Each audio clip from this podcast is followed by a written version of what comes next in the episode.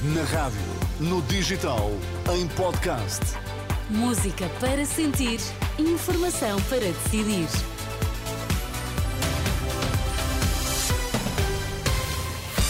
E vamos saber o que, o que é que está em destaque nesta edição das nove. Bom dia, Sérgio. Bom dia. Futuro secretário-geral da CGTP considera positivos movimentos inorgânicos nos protestos dos trabalhadores. Nesta edição, reportagem nos conselhos com mais e menos abstenção.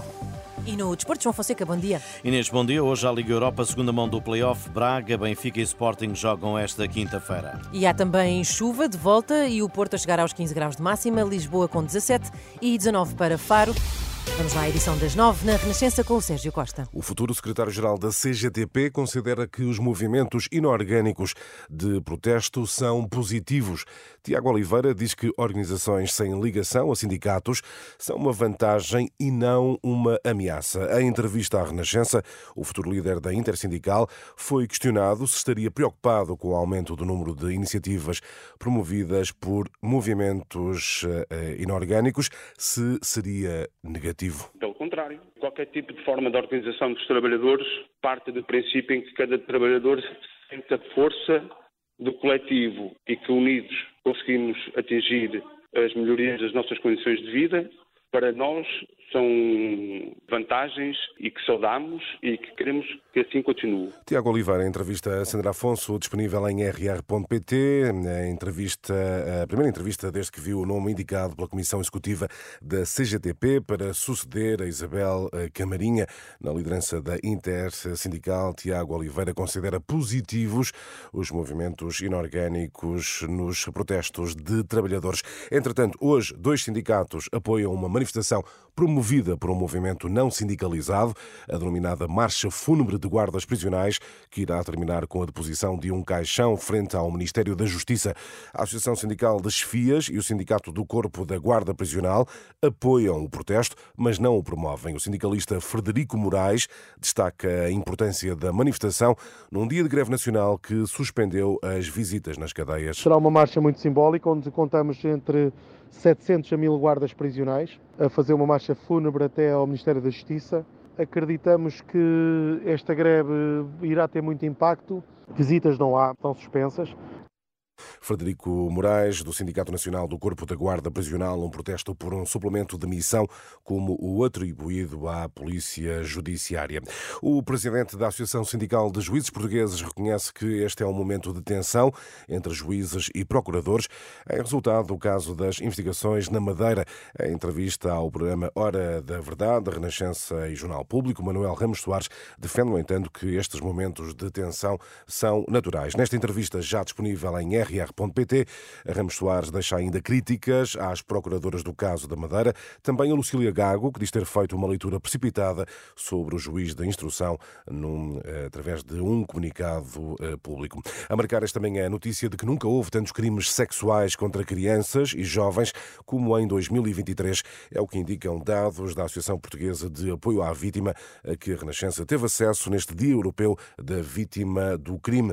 No ano passado foram registadas 1.100 760 situações de crime ou abuso sexual contra menores. Carla Ferreira da APAV reconhece que o número pode, à partida, parecer reduzido, só que na realidade trata-se de um aumento de 30% em relação a 2022. Dizer só que, entre aspas, houve 1.760 crimes, isto é tão pouco em comparação com o conjunto de todos os crimes todos que existem é bastante. Portanto, também esta percepção entre aquilo que é veiculado e depois aquilo que é efetivamente registado faz parecer com que uns crimes aconteçam mais do que outros e às vezes, se calhar, até é ao contrário. Carla Ferreira da APAV em declarações a André uh, Rodrigues.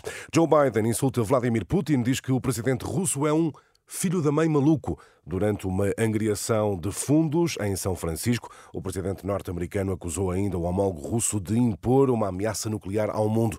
Na resposta, o Kremlin acusa Joe Biden de estar a tentar parecer um cowboy de Hollywood. Vamos agora ao desporto. João Fonseca, depois da vitória do Porto na Liga dos Campeões, hoje é dia de decisões na Liga Europa. Com Sporting, Braga e Benfica a irem a jogo, em causa a presença nos oitavos de final. O sorteio é amanhã.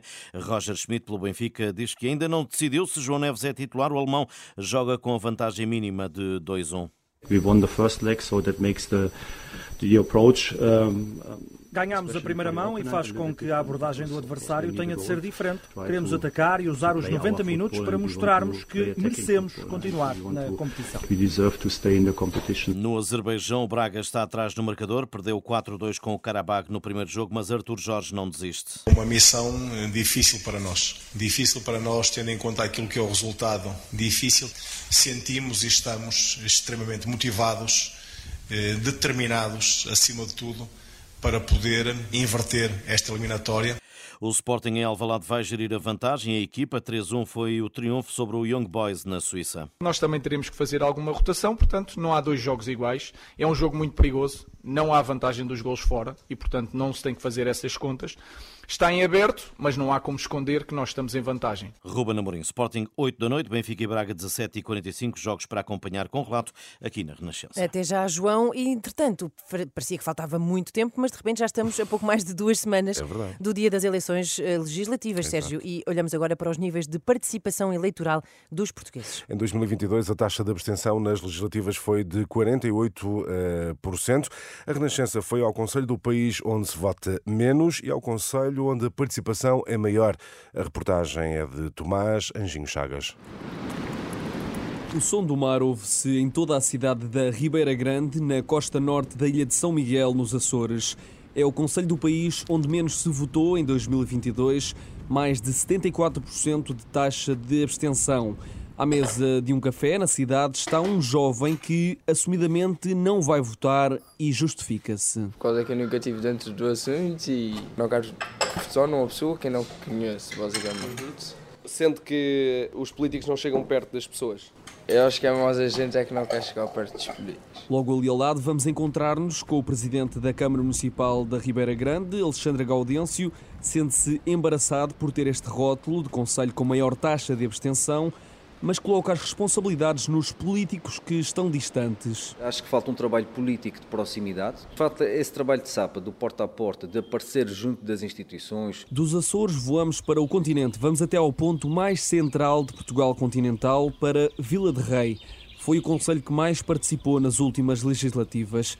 Na Câmara Municipal somos recebidos pelo vice-presidente Paulo César, que para explicar a alta participação lembra que esta é uma vila envelhecida possivelmente também pela estrutura etária da nossa população, que é uma população envelhecida.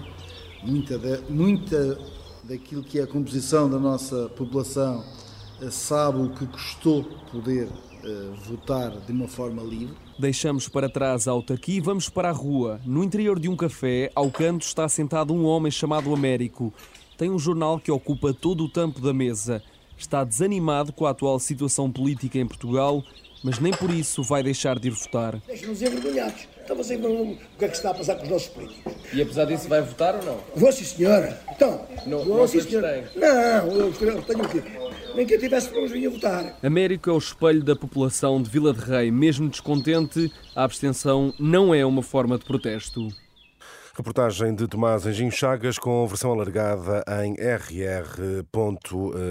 Rapidamente, Inês, vamos uhum. falar de Eurovisão, porque depois da contestação de vários países, Israel pode mesmo ficar fora do festival, mas por causa da canção selecionada para competir, a artista russo-israelita Eden Golan foi escolhida para interpretar a canção October Rain, chuva de outubro, que remete para o ataque do Hamas a 7 de outubro do ano passado, que está na origem da atual crise não é, no Médio Oriente ataque israelita em eh, Gaza. Eurovisão não aceita atuações políticas, mas Israel insiste, só participará se for aquela música que não foi de resto divulgada. Portanto, está aqui um imbróglio jeitoso e, para a Eurovisão. E, e, atenção também à, à nacionalidade uh, russa ou israelita. Russo israelita Repara, isto é, é um, de facto um coquetel diplomático uh, Sim, bastante complicado, complicado, Bastante complicado. Vamos ver qual será a o decisão desfecho. final, mas uh, vamos ter que acompanhar. É, é verdade. Mas... E também há já muitos países também a ameaçar boicotar caso Israel uh, participe. Exatamente. É? Portanto, ainda temos aqui muita tinta para, para correr. 9 e 9. Bom dia, até já.